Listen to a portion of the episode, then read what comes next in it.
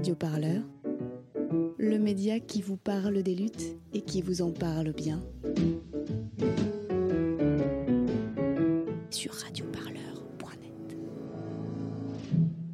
Nous sommes aujourd'hui en compagnie de Colline Charpentier. Tu es autrice du guide d'autodéfense sur la charge mentale intitulé Ta pensée A. Euh, tu es aussi professeur d'histoire et tu gères donc le compte Instagram du même nom, Ta pensée A, qui propose des réflexions sur la charge mentale. Alors, première question très simple pour commencer, mais comment définir la charge mentale? Alors, la charge mentale, c'est toutes les pensées qui permettent de gérer un foyer. Euh, c'est pas euh, faire, mais c'est penser, par exemple, passer l'aspirateur, ça reste de la tâche domestique, mais penser qu'il faut passer l'aspirateur le vendredi à 10h, euh, c'est euh, de la charge mentale, euh, puisque en fait on prévoit les besoins de son foyer dans le temps. La charge mentale, elle, se trouve pas seulement autour de la gestion des tâches domestiques, comme aller faire les courses ou, ou passer l'aspirateur.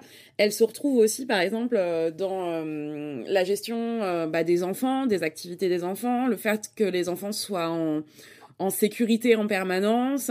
Euh, il y a aussi de la charge émotionnelle, c'est-à-dire euh, gérer les émotions de l'ensemble du foyer. Euh, tu as aussi ce qu'on appelle la charge sexuelle, qui est prendre en, comment maîtriser la fécondité d'un couple et comment la, la partager, puisque par exemple prendre la pilule, qui est donc qui, qui est, enfin qui revient au quotidien, c'est c'est essentiellement porté par les femmes. Euh, tu vas avoir aussi, euh, depuis quelque temps, on parle de charge écologique, c'est-à-dire de, euh, de changer ses habitudes et ses modes de vie pour en faire un mode de vie plus en adéquation avec bah, les, les, demandes écologiques. Et par exemple, bah, passer au zéro déchet, ça demande une sacrée organisation et donc forcément, ça fait partie de la charge mentale. Pourquoi ce concept de charge mentale est-il si répandu dans les milieux féministes et même au-delà? Comment ce concept-là en particulier a réussi à infuser au-delà des milieux féministes? En fait, si tu veux, le concept de charge mentale, il vient euh, tout d'abord euh, de la sociologie du travail. Euh, c'est un concept qui arrive dans les, dans les années 1980 par des sociologues françaises qui décrivent en fait la double journée des infirmières. C'est-à-dire comment les infirmières, euh, alors qu'elles passent leur temps à s'occuper de leurs patients et donc à gérer en termes, en termes de charge mentale leurs émotions, leurs besoins, quand elles rentrent chez elles, elles ont exactement les mêmes attentes. Enfin, les mêmes pressions, si tu veux. C'est-à-dire euh, gérer les enfants, gérer les repas, etc., etc. Donc ça, c'est déjà, c'est super important. C'est-à-dire que le mot charge mentale, il décrit une réalité sociologique. Et après, tu vas avoir en fait une, une analyse euh, qu'on dit féministe, mais qui en fait est une analyse de bon sens puisqu'il suffit juste de prendre les chiffres qui montrent qu'en fait la charge mentale est en général portée essentiellement par les femmes. Notamment parce que la plupart des tâches domestiques sont encore portées par les femmes, contrairement à ce qu'on entend depuis quelque temps. C'est-à-dire que même si on va faire des courses, en fait, euh, on, ou qu'on passe un peu l'aspirateur, euh, la charge mentale et les tâches domestiques, c'est un peu plus que ça. Et euh, c'est arrivé dans le vocabulaire féministe par la, BD de Emma en 2017. On en a rajouté en fait une couche avec le livre de Titu Lecoq qui s'appelle Libéré, qui décrit la réalité par rapport à une, à une chaussette qui traîne et pourquoi on est tant énervé auprès de cette chaussette. Et si tu veux, depuis 2017, le débat il est là, mais pour moi, il n'est pas pris en considération comme il devrait être pris en considération parce que ça reste un débat de ménagère, un débat de sur la sphère domestique. Et en fait, la sphère domestique, euh, bah, elle est, elle est mise complètement de côté, quoi. Enfin, c'est c'est aujourd'hui, on, va plus parler euh, euh, de tout ce qui va être inégalité salariale, violence, etc. Ce qui est tout à fait normal. Hein. on n'est pas du tout en train de remettre en cause ça. Mais euh, la question euh, de la, du foyer, elle doit revenir au cœur des préoccupations parce que pour moi, quand on est à égalité dans son couple, quand on arrive à faire une égalité dans son couple, bah après ça rayonne dans toute la société. Et du coup, être féministe, c'est à la fois un combat de société, mais c'est aussi un combat intime au sein de son couple en fait. Pour moi, c'est clairement euh, un combat intime au sein de son couple, notamment par exemple tu vois, sur la sexualité, il y a eu beaucoup de changements. Enfin, on parle de plus en plus de sexualité et on, on, commence vraiment, tu vois, à à avancer sur ces questions-là, sur le plaisir féminin, mais aussi sur euh, le consentement. Euh, moi, je, je, prends toujours en exemple euh, les, euh, les deux journalistes de Clit Révolution.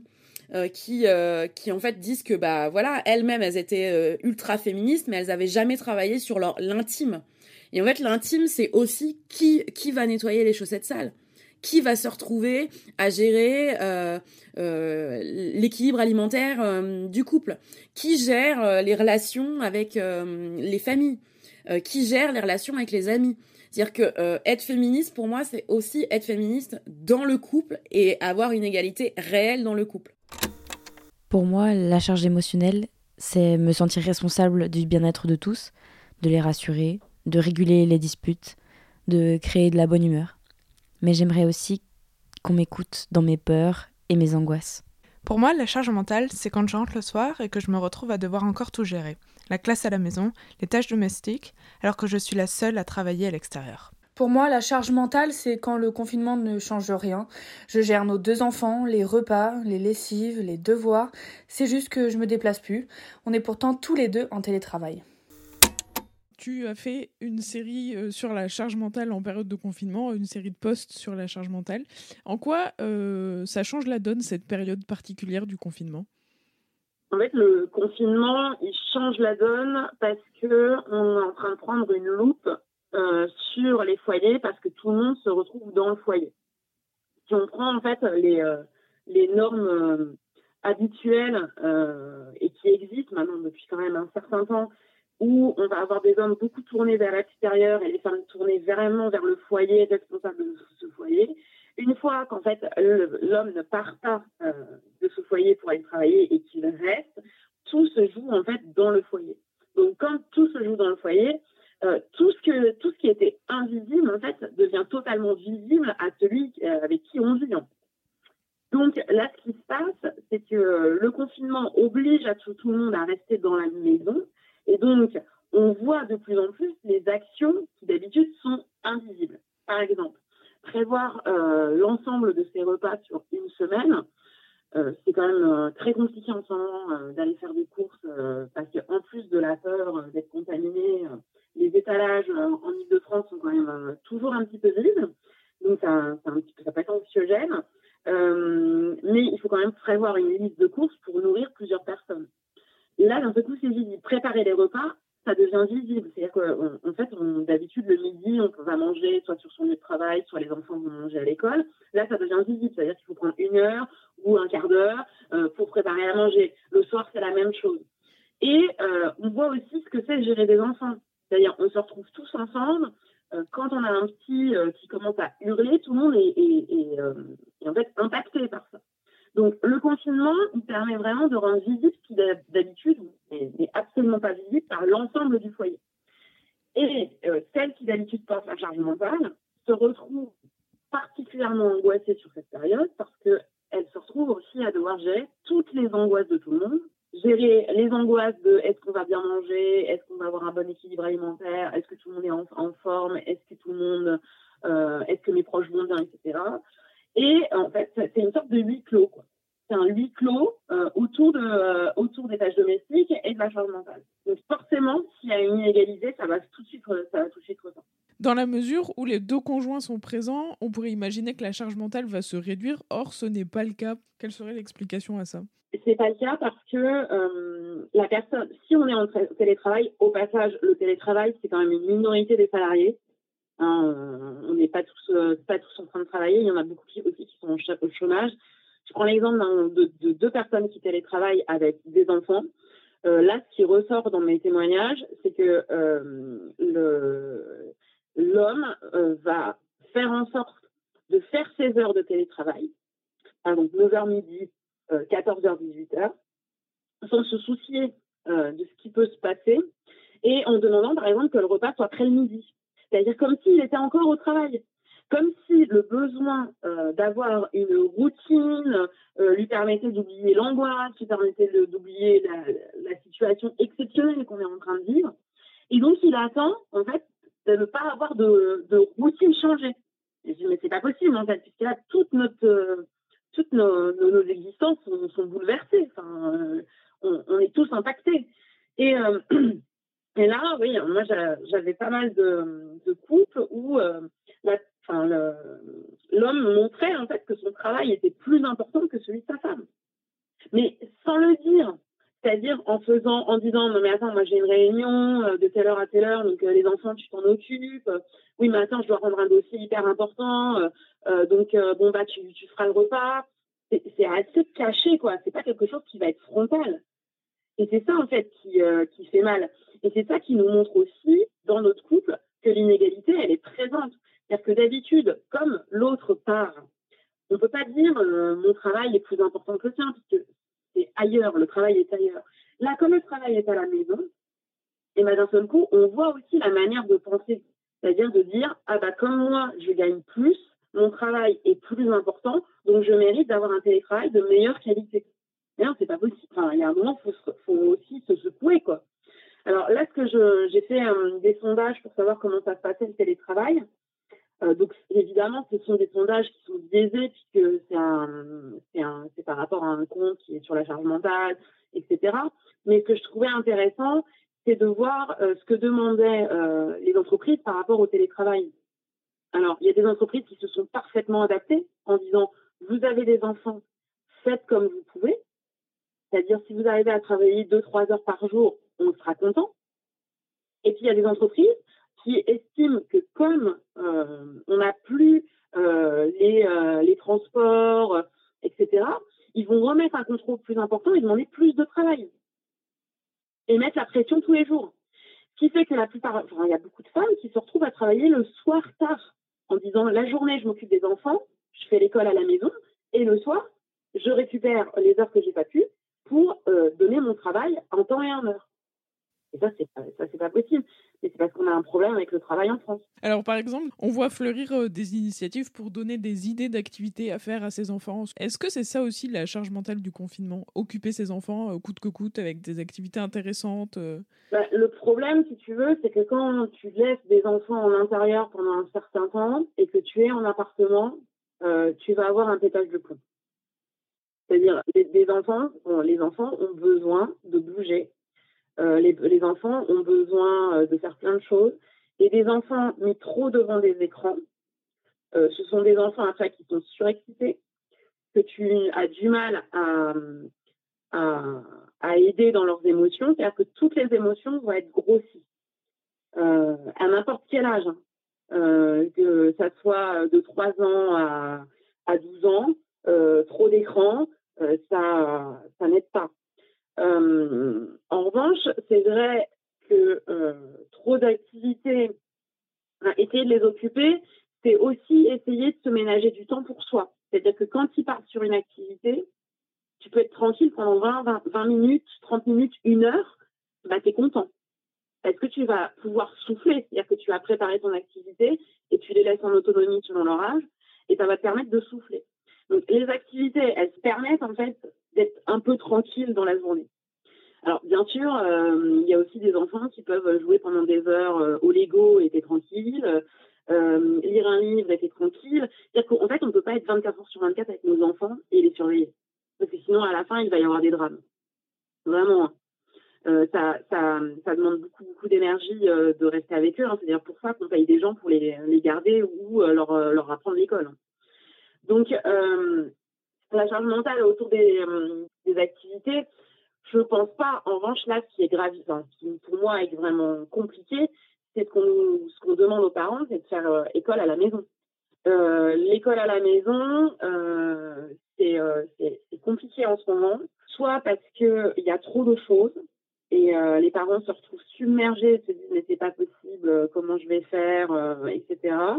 Parce qu'ils ont un réflexe de dire l'école est importante euh, pour moi, pour mes enfants, donc il faut que je joue le jeu, euh, un réflexe de bon élève. Et puis, on va avoir des parents qui vont dire, bon, bah, je lâche, c'est pas grave, mais derrière, avec une culpabilité en se disant, mais si mon enfant ne le fait pas, euh, il va être en retard par rapport aux autres. Et qu'est-ce qui va se passer pour lui dans quelques semaines, dans quelques mois, puisqu'en fait, on ne sait pas combien de temps ça va durer. Donc, cette question d'école à la maison, elle est très, très, très compliquée, surtout quand on a plusieurs enfants qui, sont, qui ont plus de 6 ans, euh, qu'on a des enfants au lycée, au collège. Euh, là, je pense que c'est un vrai casse-tête pour les parents. Et là, en revanche, on a beaucoup de femmes qui font l'école à la maison. Mais vraiment beaucoup, beaucoup, beaucoup. Moi, j'ai un peu l'impression que c'est une tâche euh, faite par les mères principalement. Quoi. Les pères vont beaucoup moins s'en occuper. Ah bah oui, oui, parce que euh, parce que derrière euh, il y a la question voilà de, si l'école est un ascenseur social, euh, il faut pas louper des cours, etc. Mais tu vois par exemple, on va avoir d'un côté dans des collèges, classe moyenne, classe sup, énormément de travail. avec découverte de nouvelles notions, etc. Donc, c'est-à-dire des élèves qui sont lâchés sur des chapitres qu'ils n'ont jamais vus en cours, donc sans remédiation, sans rien. Et de l'autre, tu vas avoir euh, bah, des collèges comme le mien, où déjà l'accès à Internet est compliqué, où euh, avoir un ordinateur, en fait, euh, bah, c'est pas éthique. On, a remarqué que peut-être 60% de nos élèves n'avaient pas d'ordinateur. Ils ont tous des smartphones, mais pas d'ordinateur. et donc, comment tu fais, en fait? C'est-à-dire que nous, on a vachement ralenti le, rythme parce que les élèves ne suivent pas, qu'ils n'ont pas les moyens techniques pour ça. Et pour ceux qui ont les moyens techniques, bah, ça, ça veut dire que déjà, ils ont, euh, ils ont des parents peut-être qui suivent derrière, etc. Et ils vont prendre de l'avance par rapport aux autres. Enfin, c'est très compliqué cette question. Et surtout, ça n'a pas été réfléchi. Qu'est-ce qu'on pourrait tenter de faire pour euh, réduire la charge mentale en période de confinement? Alors, pour réduire la charge mentale en période de confinement, déjà, il va falloir faire, des, euh, il va falloir faire une réunion au sommet entre parents de prendre les décisions, mais dès 4 ans, un enfant est capable de, de, comprendre, pour euh, vraiment montrer que c'est un travail de prévoir les choses et que c'est tous ensemble qu'on peut réussir. Euh, sans euh, faire, sans dire vous devez m'aider, parce qu'en fait on n'aide pas sa mère, on participe parce qu'on vit aussi dans l'appartement. Donc, on n'aide pas sa femme, on participe à la vie de son appartement là où on habite. Euh, c'est-à-dire se réunir, répartir les choses, dire aussi ses émotions, parce que euh, en ce moment, les émotions, elles sont très fortes. On a tendance à les cacher euh, parce que, bah, voilà, on veut tenir, mais c'est important aussi de dire quand on ne va pas bien. Et moi, je serais pour qu'on arrive à se réunir presque tous les jours ou tous les deux jours pour faire le bilan d'une journée et prévoir la journée d'après. Ça permet en fait à la personne qui d'habitude porte une charge mentale forte de pouvoir se dire on est tous responsables et je ne suis pas la seule responsable. Parce qu'être la seule responsable, c'est ça qui en fait qui bouffe le, cerveau. Deuxième chose, euh, c'est euh, aussi se dire ils sont capables de le faire et dans une journée, j'ai besoin d'une heure à moi qui soit ni du travail, ni de la classe à la maison, ni de l'activité pour l'enfant, c'est-à-dire que bah, je vais aller euh, me mettre dans la chambre, si j'en ai une, et je me prends une heure rien que pour moi, pour lire, euh, pour jouer, pour faire un jeu vidéo, pour ne rien faire. Je ne suis pas productive, mais je me repose pendant une heure, et sans sollicitation. Et, l'expliquer et le dire. Et ça, c'est pour tous les membres de la famille, hein, pour éviter de péter les plombs. C'est-à-dire avoir une heure à soi. Puisqu'on ne peut pas avoir plus en ce moment, avoir une heure à soi. Et ça, je pense que ça, ça va permettre déjà de, euh, de répartir euh, la, la pression qu'il peut y avoir sur euh, la répartition des tâches domestiques, sur l'équilibre alimentaire, sur la manière de, de vivre correctement en fait son, son, son confinement. Radio Parleur, le son de toutes les luttes. Écoutez-nous sur radioparleur.net.